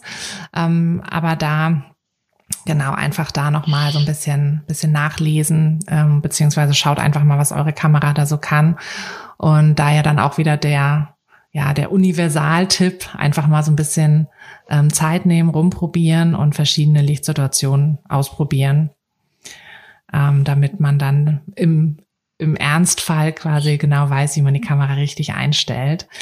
Ähm, Mich Michelle hat noch gefragt, ähm, wie gehen wir mit ähm, buntem Licht oder zu wenig Licht um? Also zu wenig Licht haben wir, glaube ich, jetzt schon abgedeckt, oder Lars? Mhm. Da müssen wir, glaube ich, jetzt nicht mehr so viel. Aber ja, buntes Licht, ähm, buntes Licht, ich glaube, dazu können wir noch mal ein bisschen was erzählen. Ähm, also ich denke da persönlich immer, ähm, wir haben hier so eine Hochzeitslocation in der Nähe, ähm, wo tatsächlich sehr, sehr viele Hochzeiten stattfinden, die ich ähm, schon begleitet habe. Und da ist das Problem, dass die entweder rosa oder grünes Licht haben. Ähm, mhm was dann natürlich immer dazu führt, dass sämtliche Personen ähm, rosa oder grüne Gesichter haben. Und das ist so ein bisschen so eine, ähm, ja, so eine Albtraum-Lichtsituation, ähm, wo man natürlich auch immer gucken muss, wie geht man damit um. Ähm, aber es ist natürlich auch schon, also das ist jetzt ein bisschen so der Extremfall, aber man hat natürlich auch schon, wenn man jetzt irgendwie drinnen fotografiert, hat man da die eine Lampe, dann noch eine andere Lampe, die ist ein bisschen gelb, die ist ein bisschen weißer und die ist ein bisschen bläulicher und so. Und ähm, ja, da hat man ja auch schon ganz schnell buntes Licht in Anführungszeichen. Mhm. Ähm, ich weiß nicht, äh, wie, ich denke, wenn, ne, wenn bei dir ja noch mehr so in Richtung, ähm, wenn du Orte so fotografierst, da hast du das wahrscheinlich noch mehr sogar mit verschiedenen Lichtsituationen. Vielleicht willst du da mal darüber mal kurz berichten. Ähm, also wenn ich an Orten fotografiere, dann ähm, ist, dann nehme ich sowas natürlich oft in Kauf. Also wenn mhm. ich dann einfach natürlich die Farbigkeit dann auch irgendwie haben will. Will man dann ja vielleicht ähm, auch manchmal. Ne? Dann macht es natürlich viel von der Atmosphäre aus, aber ähm, wenn ich natürlich ähm, Personen in einem professionellen Kontext dann irgendwie fotografieren will und das vielleicht in eine Indoor-Lichtsituation und dann farbige Wände habe oder sowas, dann muss man natürlich immer bedenken, dass natürlich alles irgendwie reflektiert und Licht mhm. wird irgendwo rangeworfen, weil ich jetzt auch viel dann natürlich drin mit Blitz fotografiere und das mhm. wird natürlich irgendwie wieder von reflektiert ähm, und man da, also ich am Anfang eigentlich gar nicht daran gedacht habe, wenn ich natürlich ein, ähm, eine Person in ein halb grün gestrichenen Raum stelle und das Ganze mit einem weißen Blitzlicht anblitze, dann wird natürlich trotzdem irgendwie grün reflektiert und wundere mich, dass die Person einen leichten Grünstich hat.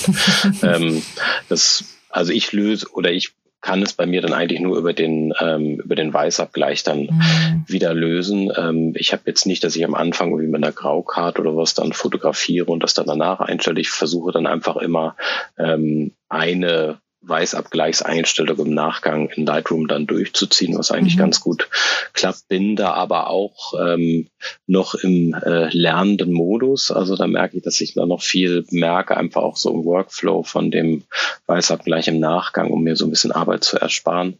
Ähm, aber es ist in der Tat natürlich schon Herausforderung und da musste ich einfach für mich erstmal lernen, dass eigentlich alles, was irgendwie Licht reflektieren kann, findet sich halt auch auf dem Foto und natürlich dann auch auf den Gesichtern dann irgendwie wieder. Mhm. Glücklicherweise hatte ich jetzt noch keine Indoor-Location, ähm, wo jetzt ganz viel bunte Fenster waren, so wie du es dann irgendwie beschreibst, wenn man so eine Hochzeitslocation hat und mhm. die Leute eigentlich natürlich eine normale Hautfarbe haben. sollen. Ähm, das macht es natürlich dann nochmal ein bisschen schwierig, weil ganz oft ist es natürlich, wenn ich dann wieder nur einen Teil dann irgendwie farblich angleichen will im Foto, das ist natürlich in der Nachbearbeitung nochmal ganz herausfordernd. Von daher, das, das ist jetzt ja. nicht so, noch nicht so meine Herausforderung glücklicherweise mhm. gewesen ja. dann. Ja, es ist tatsächlich auch. Also äh, ich versuche es dann immer also wenn ich jetzt so bunte, buntes Licht im, im Sinne von, ich habe halt hier eine Lampe, da eine Lampe, dann ist eigentlich so mein Tipp, dann einfach die Lampen auszumachen und ähm, eben selber die Lichtquelle zu stellen mit einem Blitz dass mhm. man, dass man da zumindest eine einheitliche Farbtemperatur auch hat und dann eben, so wie du ja auch sagst, das über einen Weißabgleich zu machen. Und ansonsten ähm, einfach, wenn man irgendwie die Möglichkeit hat, also so, wenn man jetzt draußen zum Beispiel ist, dass man dann halt eben schaut, dass man da zumindest jetzt nicht in einer, in, in einer Sonne, in einer prallen Sonne noch vor einer roten Backsteinwand oder so das Foto macht, weil das wird auf jeden Fall ordentlich Licht, also rotes Licht werfen, ähm, sondern da dann wirklich versuchen, in Schatten zu gehen oder auch ähm, im Wald dann auch eben gucken, ne? Das ist, äh, da ist ja dann auch sehr viel Grün wieder das Problem, dass mhm. man, dass man da einfach ähm, versucht, ein bisschen weniger in der Sonne oder mit der Sonne zu fotografieren, sondern eher im Schatten. Das ähm, hilft auch immer schon enorm. Ja, also, das war am Anfang, als ich dieses äh, eingangs erwähnte Berlin-Buch fotografiert habe mhm. und ich einfach da technisch noch wirklich ganz am Anfang stand. Da war es für mich noch sehr herausfordernd, weil es ja doch ein paar Grünflächen gibt in Berlin. Also jetzt hier mit dem ähm, Grunewald und Plenterwald mhm. und solche Sachen. Als ich da die ersten Sachen gemacht habe, habe ich einfach nicht verstanden, warum das irgendwie, trotz dass ich dachte, es ist doch hell genug hier, aber irgendwie das ganze Licht verschluckt wurde von dem Grün. Aber ich habe das einfach nicht so richtig verstanden, was eigentlich mit diesem Licht und Reflexion dann irgendwie so passiert. Also von ja. daher, das ist, ähm, kommt einem halt auch draußen immer wieder über den Weg, so dass man einfach ganz viel mit Licht und Reflexion, aber das ist auch was, was ich, was man irgendwie nur so ein bisschen mit Übungssituationen wahrnehmen kann. Ne? Also was da eigentlich mhm. wirklich dann dann ähm, entsteht. Und äh, das Gleiche ist mit den farbigen Licht, ist das also für mich die gleiche Herausforderung, wenn ich halt, was ich vorher noch sagte, einmal Brillenträger dann habe und mhm. bei denen blitzen muss. Mhm, ähm, ja, das ist immer sehr schwierig. Was ich auch jetzt für mich erst gelernt habe, was mir halt hilft, ist, wenn ich den Blitz weiter nach oben, dass er eigentlich ähm, ähm, nicht von dem also dass der Winkel eigentlich nicht in die Brillengläser reinblitzt, mhm. aber das sind auch Sachen, die ähm, musste ich schmerzlich einfach mit zwei Porträt-Sessions merken, dass ich das mhm. in Lightroom nicht wegkriegt und bei der dritten mir einfach dann wieder ein Tutorial dazu angeguckt. Aber ich finde es ja auch okay. Also es darf ja auch alles mhm. so ein Ler Lernprozess dann irgendwie sein. Das stimmt. Das stimmt, ja. Ähm, wo wir schon jetzt so viel über Lightroom sprechen, ähm, wir fotografieren im RAW-Format, ne? Also das ist ja wahrscheinlich auch so ein Tipp, den, also den ich immer gebe, den du wahrscheinlich auch immer gibst, damit mhm. man eben dann in der Bildbearbeitung noch, noch mehr rausholen kann. Ja, Oder? auf jeden Fall. Ja. Das ist bei mir ähm, Standard nicht ab Anfang an, was ich jetzt ein bisschen merke, weil so zwei, drei wirklich große, tolle Reisen, die ich gemacht habe, die habe ich einfach im äh, JPEG-Format gemacht. Mhm. Und ähm, also auch so ein Volunteering in den in Namibia hatte, ähm, wo ich irgendwie dann einen Monat auf so einer Gepardenfarm gearbeitet habe. Und das sind halt mhm. alles JPEG-Bilder, ähm, auch alles mit sehr viel Sonnenlicht und einfach im Nachhinein denke, hätte ich bloß damals in RAW fotografiert. ähm, aber mittlerweile einfach ähm, immer im RAW-Format fotografiere. Mhm. Und äh, das auch immer das Erste ist, wenn ich dann die Kamera in die, äh, jetzt auch als die neue Kamera gekauft habe, dann einfach gleich geguckt, wie ich das einstelle und auch dreimal nochmal sicher gegangen, bevor ich dann aufs Fotoshooting gehe, dass auch RAW eingestellt ist. Früher hatte ich immer noch ein JPEG als Sicherheitsvariante dazu. Jetzt, um einfach ein bisschen Daten zu sparen, mhm. habe ich, habe ich keinen JPEG Backup mehr eingestellt, sondern wirklich immer nur die RAW-Daten und bin damit eigentlich auch ganz gut gefahren. Hm, ja, ich habe das auch nur noch, nur noch im RAW. Klar, die Dateien sind größer und man muss sie halt dann durch ein Bildbearbeitungsprogramm schicken. Also man kann ja nicht einfach die RAW-Datei irgendwo posten oder so. Mhm. Aber ähm, ich denke, wenn man irgendwie ein bisschen in die Bildbearbeitung einsteigen will und letztlich ist es ja auch so, ne? Also das, das Foto, also klar, man muss natürlich die Bildkomposition und so die groben Einstellungen Einstellungen sollten schon sitzen, aber man kann einfach mit der Bildbearbeitung noch so viel rausholen ähm, aus seinem Foto, dass man da auf keinen Fall die irgendwie auslassen sollte. Das stimmt, das stimmt. Man muss natürlich ein bisschen ähm, sich mit der ähm, mit der Bildbearbeitung darauf einlassen, weil sonst ist man natürlich am Anfang enttäuscht, wenn man denkt, dass das Foto ja eigentlich sehr viel ähm, flauer aussieht und denkt, da hätte ich es auf dem Smartphone fotografieren ähm, können. Oder gerade wenn man das Bild am Anfang Leuten zeigt, aber dann einfach erstmal sieht, weil natürlich alle Bilddaten da drin gespeichert sind, wie viel Möglichkeiten da sind. Das ist ja, ähm, muss man ja schon sagen, ganz viel einfach noch in Lightroom oder Photoshop einfach komponieren kann, sobald du halt so ein mhm. RAW hast. Ähm, ist nicht mein Ziel, was ich habe, aber es ist natürlich ähm, theoretisch möglich, mhm. ähm, dass man da noch ganz viel, ganz viel Chance hat, dann eigentlich rauszuholen. Solange man nicht ähm, jetzt ein Belicht, groben Belichtungsfehler begangen hat und vielleicht komplett überbelichtet hat, weil wenn man einfach weiß oder schwarz da drin hat, dann ist da nichts mehr. Mm, ähm, das, das musste ich für mich auch mal merken. Seitdem habe ich immer die, seitdem habe ich immer die Überbelichtungswarnung in meiner Kamera an, dass ich wirklich sehe, wenn ein Sehr Gesicht ähm, äh, weiß blinkt, dann kann ich da auch in der Bildbearbeitung nicht mehr viel machen. Das stimmt, ja. Ja, da muss man dann auch wieder den Vergleich zum Auge einfach ziehen, ne? dass wenn das Auge nicht lange genug irgendwo hingucken kann, was ja bei Überbelichtung mhm. der Zeit ist, äh, der Fall ist, dann ähm, ja, dann gibt's einfach auch keine Infos auf dem Bild.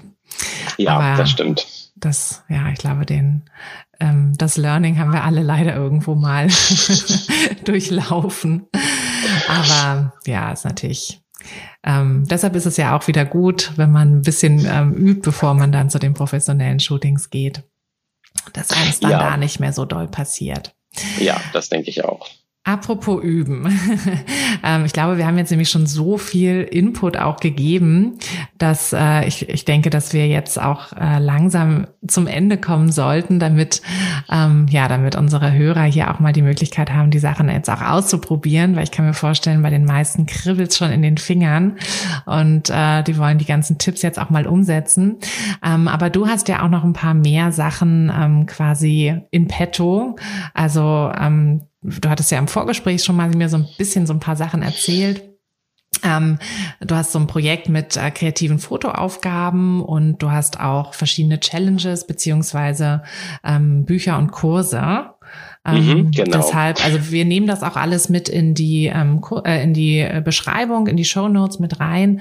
Aber vielleicht willst du noch mal so ganz ganz kurz einfach noch mal kurz was erzählen, damit äh, ja wer Interesse hat, da jetzt noch ein bisschen mehr zu lernen und zu üben und auszuprobieren, auch gleich weiß ja. wohin.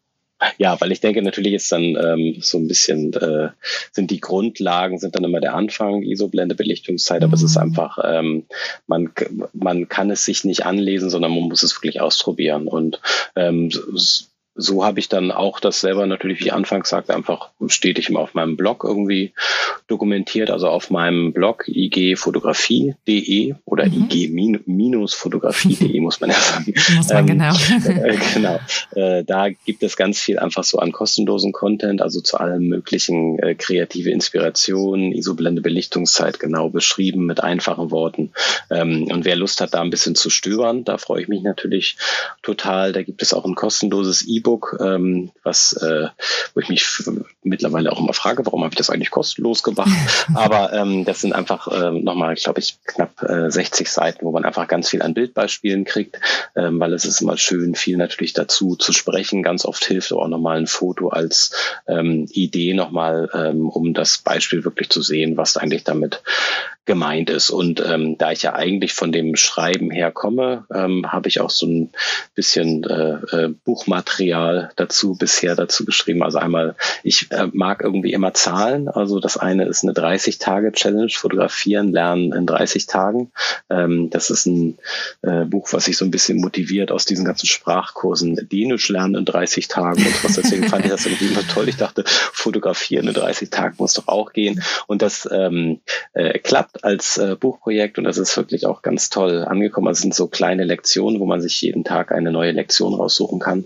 Ähm, Gibt es ganz normal im Buchhandel das Buch und ähm, wer dann einen Schritt weitergehen will, ähm, kann äh, sich gerne meine Kreativbücher mal anschauen. Also da gibt es einmal das Projekt 52, ähm, wo ich äh, die Leser über 52 Wochen das ganze Jahr begleitet.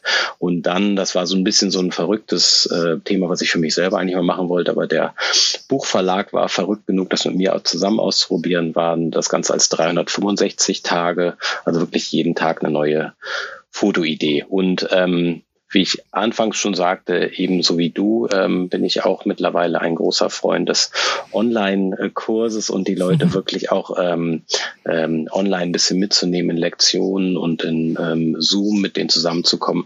Und deswegen äh, startet Mitte Februar ein Online-Fotokurs für Anfänger, wo wir vier Wochen einfach so ein Online-Training machen. Da ist ganz viel Community drumherum. Die Leute können ihre Bilder hochladen und ein bisschen mit mir äh, sich auch darüber austauschen.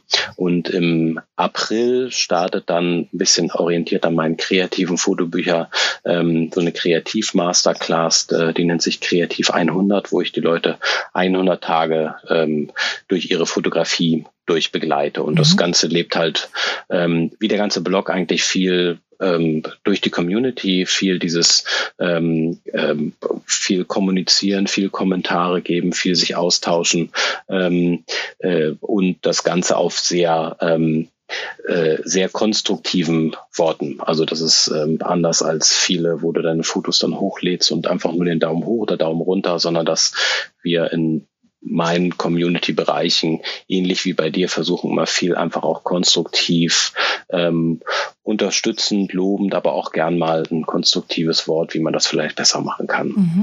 Und von daher jeder, der äh, Lust hat, da ein bisschen mehr zu erfahren, ist da herzlich eingeladen. Auf meinem Blog findet man da alles, was irgendwie da mich noch um meine Fotografie drumherum bewegt. Alle, alle Zahlen.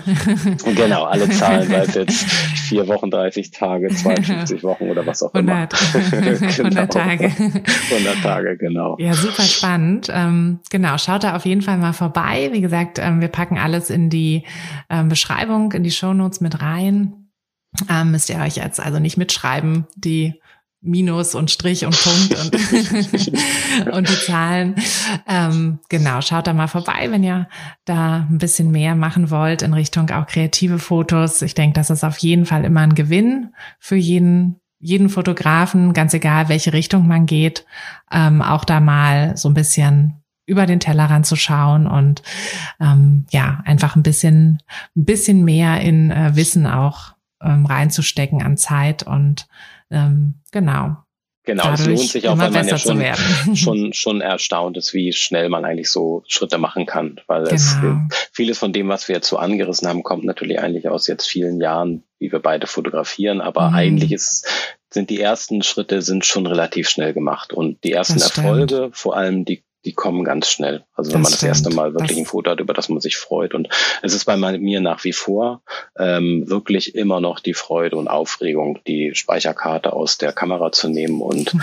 ähm, die Ergebnisse anzugucken. Und von da auch einmal mehr motiviert jetzt durch dich, natürlich durch deinen Businesskurs, in dem ich dann bin, wo ich einfach merke, dass ich viel ähm, beruflich jetzt ja auch fotografiere oder das beruflich noch eine viel größere Rolle spielt, aber immer noch ist einfach dieser Eifer dabei, irgendwie letztendlich ein tolles Foto für mich zu machen, über das ich mich freue. Also das ist schon wichtig und diese ersten Schritte hin zum tollen Foto, die kann man schon sehr schnell machen, wenn man sich mit den Grundlagen beschäftigt. Aber es kostet auch ein bisschen Zeit, also das ist schon wichtig. Das stimmt, aber die ist ja auch gut investiert, weil ja wenn das Herzklopfen sonst nicht mehr da ist, dann machen wir, glaube ich, auch gar keine guten Fotos mehr. Das stimmt. Und dann wäre es auch das Falsche, das Falsche, womit uns beschäftigen. Genau. Das stimmt. Deshalb, genau, schaut auf jeden Fall bei Lars vorbei und dir, Lars, erstmal jetzt herzlichen Dank für deine Zeit, für deinen ganzen Input. Ähm, Vielen Dank ja. auch für die Einladung. Sehr, sehr gerne. Schön, dass du hier warst. Du bist übrigens der erste, ähm, ja, der erste Mann in meinem Podcast.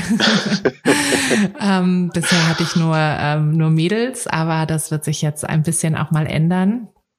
Ähm, habe jetzt einige einige Männer eingeladen okay. in den Podcast, genau. Ähm, Gut, solange es jetzt nicht problematisch für, wird mit Gendern für dich, also von daher. Ja, ich, ich, ich gebe mir Mühe. Aber ähm, genau, ein bisschen, ein bisschen mehr Gleichberechtigung. Ähm, okay. Will ich auch meinen Beitrag zu leisten. ähm, genau, nee, also deshalb vielen, vielen Dank, ähm, dass du, dass du hier warst und ich hoffe, ähm, ja, ich hoffe, euch hat die Folge gefallen. Ich hoffe, ihr habt da ein bisschen was mitnehmen können und jetzt äh, genau lassen wir euch auch mal in Ruhe, damit ihr all die Tipps und all den Input mal ausprobieren könnt. Und genau. ja, deshalb tschüss und bis nächste Woche. Tschüss und lieben Dank. Hat dir der Podcast gefallen, dann würde ich mich sehr über eine Bewertung freuen. Und du kannst den Podcast natürlich auch sehr gerne abonnieren, sodass du keine der zukünftigen Folgen verpasst. Wenn du mich nicht nur hören, sondern auch sehen möchtest, dann folg mir doch sehr gerne bei Instagram. Und dort kannst du mir auch immer schreiben, wenn du Vorschläge, Wünsche oder Anregungen für diesen Podcast hast oder einfach Fotofragen loswerden möchtest. Ich freue mich auf jeden Fall ganz doll von dir zu lesen oder von dir zu hören. Und ja, würde sagen, bis bald auf einen virtuellen Kaffee. Deine Tina. Hey du, Fotografin, hast du dich schon auf die Warteliste für die nächste Business-Kursklasse gesetzt? Nein? Weil du noch keine Fotografin bist oder weil du keine sein möchtest? Weißt du, was ich glaube? Dass du schon viel weiter bist, als du vielleicht denkst und dass du nur noch etwas Hilfe bei den konkreten Schritten in dein Fotobusiness brauchst und jemanden, der dich unterstützt und dir bei Fragen und Problemen weiterhilft. Genau das also, was du im Businesskurs bekommst. Deshalb setz dich am besten gleich auf die Warteliste unter fotografenschmiede.de slash business-kurs. Und dann verwandeln wir bald gemeinsam dein Herzklopfen für die Fotografie in dein Herzensbusiness. Denn dafür bist du doch hier, oder?